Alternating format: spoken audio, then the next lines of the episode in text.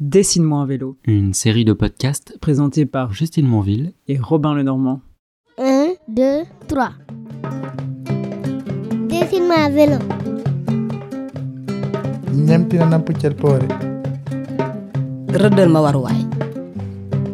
bonjour bonjour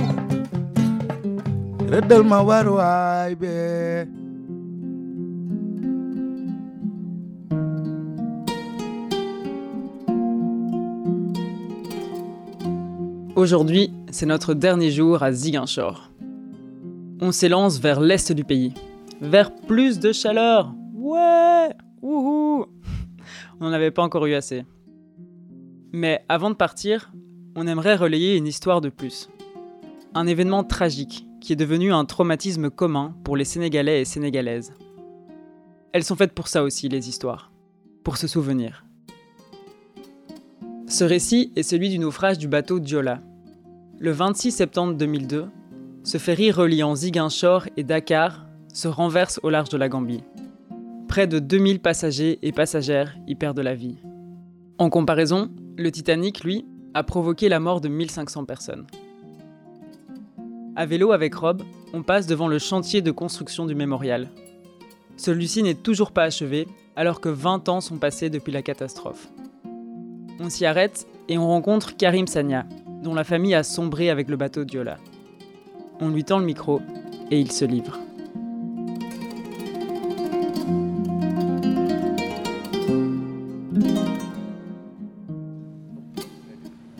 Voilà, je m'appelle Karim Sagna, j'habite la région, je suis de Ziguinchor. Là, à l'endroit où nous sommes, c'est la construction du mémorial du bateau de Diola. Le naufrage qu'il y a eu en 2002, à l'époque, moi j'étais à Dakar, j'étais au Technopole. À cause de ce- cet accident que je suis revenu ici en Casamance. Après avoir fait 4 ans à Dakar, mes parents m'ont ramené à Ziguinchor. Je suis revenu. Et depuis 2018, quand l'État nous a donné cet espace, je suis là. On était là en train de surveiller les lieux jusqu'à ce que EFAG est arrivé en 2020. Et ils nous ont reversé au niveau des pages et participons à la construction de ce mémorial.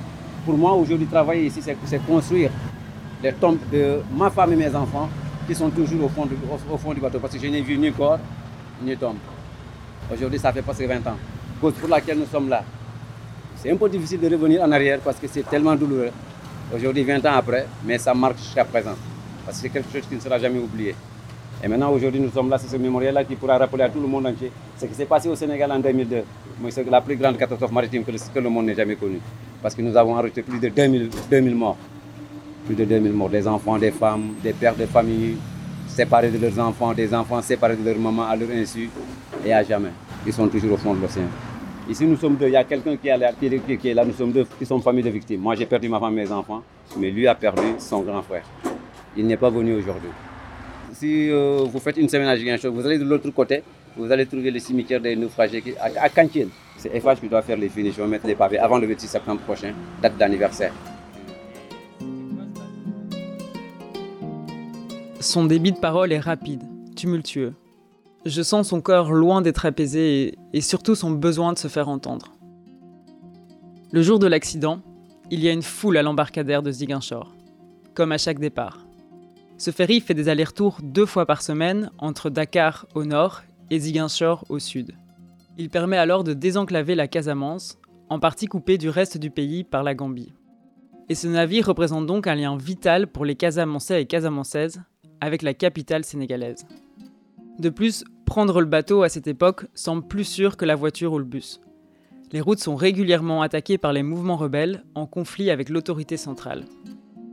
Mais ça, c'était sans compter le non-respect des normes de sécurité du propriétaire du bateau, l'État sénégalais. Le, bateau s'appelait le Diola. Il faisait la navigation Ziguinchor-Dakar. Ouais. Il amenait les commerçants, les commerçantes, les bagages et tout et tout. Et même des passagers aussi, parce qu'il il, il amenait tout. Les voitures. Le bateau était incliné d'un seul côté, parce qu'à l'époque, nous, on était à Dakar. Mais moi, j'ai vu les images quand TV5 était venu faire l'émission là à Dakar, Rideau Rouge. Quand ils ont montré les images, c'était visible directement. Le bateau était incliné d'un côté. Ils avaient trop surchargé. C'était impossible. Ils ne pouvaient pas passer. Il est arrivé ce qui est arrivé. Ce qui est arrivé. Les normes n'étaient même pas respectées. Parce que le, bateau était entre les, euh, les mains de l'armée sénégalaise. C'est l'armée sénégalaise qui tenait la gestion du bateau. Parce qu'au Sénégal, on se disait que peut-être que l'armée, les militaires étaient plus disciplinés. Mais en fait, c'était du n'importe quoi. Il fallait qu'il y ait ce naufrage pour qu'on sache que c'était de n'importe quoi. Il y a eu des gens qui, ont- qui sont morts dans le bateau, qui n'ont même pas été enregistrés. Ils sont entrés dans le bateau sans payer le ticket. Ils n'ont pas été enregistrés. Moi, je suis, militaire, je mets, je mets quelques parents sans payer le ticket. Il y avait tellement de surcharge qu'il fallait que ça se passe comme ça. Et la catastrophe est arrivée. Nous sommes là, nous avons payé les pots cassés. Ça n'a pas été facile au début parce que moi, j'ai fait presque plus de, plus, plus de 5 ans, je n'étais pas moi-même. C'était difficile, très très difficile. Mais grâce à Dieu, grâce à des amis, j'ai pu supporter et aujourd'hui je suis là. Il y a une association aujourd'hui? Oui, l'association est toujours là. Avant-hier, euh, notre porte- porte-parole juridique qui était là, Elie Diatta, et le président par intérim. Vous savez, nous avons perdu notre président des familles de victimes du Tola, Moussa Sissoko. Il est décédé l'année dernière. Maintenant, il y a l'autre là, Boubacar Bois, qui assure l'intérim, en attendant de voir l'Assemblée générale pour mettre quelqu'un. C'est nous qui avons l'association qui s'est- qui s'est battue pour obtenir ces mémorials. Nous nous battons aussi pour l'entretien des cimetières. Nous, nous sommes là aussi à assister les familles. Parce que l'État n'a rien fait pour les familles. L'État n'a assisté personnellement. Ils ont laissé tous les parents de victimes à leur sort. Ils ont versé chacun euh, 10 millions par victime de francs CFA. Après, ils n'ont assisté personne.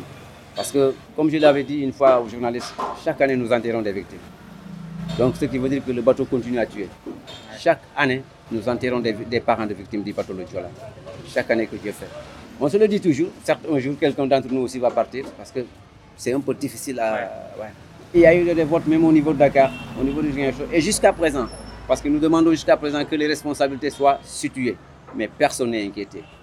Personne n'est inquiété. Ils sont là au Sénégal en train de circuler librement, tranquillement. Ils sont dérangés par personne. Pour des gens qui ont, tué plus de 2000 personnes. En ce moment, on se dit qu'on est casassé, cause pour laquelle l'État ne fait rien. Voilà, euh, des fois, on ne s'entend pas tellement. Nous, Sudus et, ceux du Nord, on ne s'entend pas tellement à cause de ces attitudes. Comme nous, on le dit, Soréouti était aujourd'hui une région du Nord. Ils allaient agir autrement. Et là, ça, on leur dit ça ouvertement chaque 26 septembre. Chaque 26 septembre, on leur dit ça ouvertement. Parce que pour ce, nouveau- pour ce mémorial, il a fallu un combat de 15 ans avant que l'État n'accepte de nous construire ce mémorial. 15 ans. C'est un peu injuste. Parce que nous, nous savons que nous sommes Sénégalais, comme eux. Ils doivent nous traiter comme des Sénégalais. Et s'ils ne le font pas, ça va réveiller quelques arrière-pensées et bon, c'est pas bon pour un pays. Là, le bâtiment, il, il sera fini pour quand? Ouais, L'inauguration est prévue pour le 26 septembre 2022, la date de l'anniversaire. Eh, Merci beaucoup. Allez, merci. En pédalant les 63 km de la journée, après avoir écouté Karim Sania, je me rends compte que je n'ai jamais entendu parler du naufrage du bateau Diola avant d'avoir mis les pieds au Sénégal.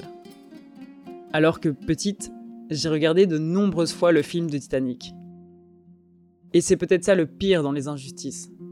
C'est quand elles sont tues. Quand les responsables, ici l'État sénégalais, n'a même pas besoin de répondre de son ingérence, car tout est simplement passé sous silence. Alors voilà, il y a un peu moins de joie dans cet épisode, mais avec Rob, on avait ce petit rêve d'être des passeurs d'histoire. Et je pense que celle-ci mérite largement d'être relayée.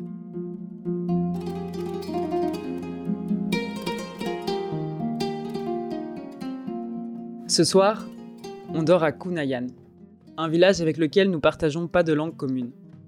Le peuple qui habite ici parle Serer, Mandingue et Diola, et nous, nous parlons français et quelques bribes de Wolof.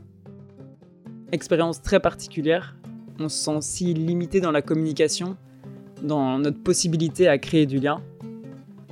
En fait, c'est même la première fois qu'ils accueillent des touristes dans le village. Et nous, on a pédalé jusqu'ici parce qu'en chemin, on a croisé un kankurang. Ce sont des individus complètement masqués, recouverts de la tête aux pieds par des lambeaux d'écorce ou des sacs de riz déchirés. Leur présence signifie qu'il y a un rite d'initiation en cours chez des peuples mandingues. Et là, Yenoua, nos deux amis d'Oussouille, rencontrés quelques jours auparavant, nous avaient mis l'eau à la bouche avec leur mystérieux récit du bois sacré. On a alors décidé avec Rob de rendre visite au village qui organisait la circoncision, histoire de vivre une expérience sacrée commune. Quelque chose auquel on a très peu accès avec notre culture occidentale, où tout est rationalisé. Bon, au final, il s'est pas passé grand chose. On a eu un peu peur un moment, tout le monde a dû se réfugier à l'intérieur de la case, mais on n'a pas très bien compris pourquoi. Ensuite, on a beaucoup attendu. Et puis finalement, on s'est endormi de fatigue.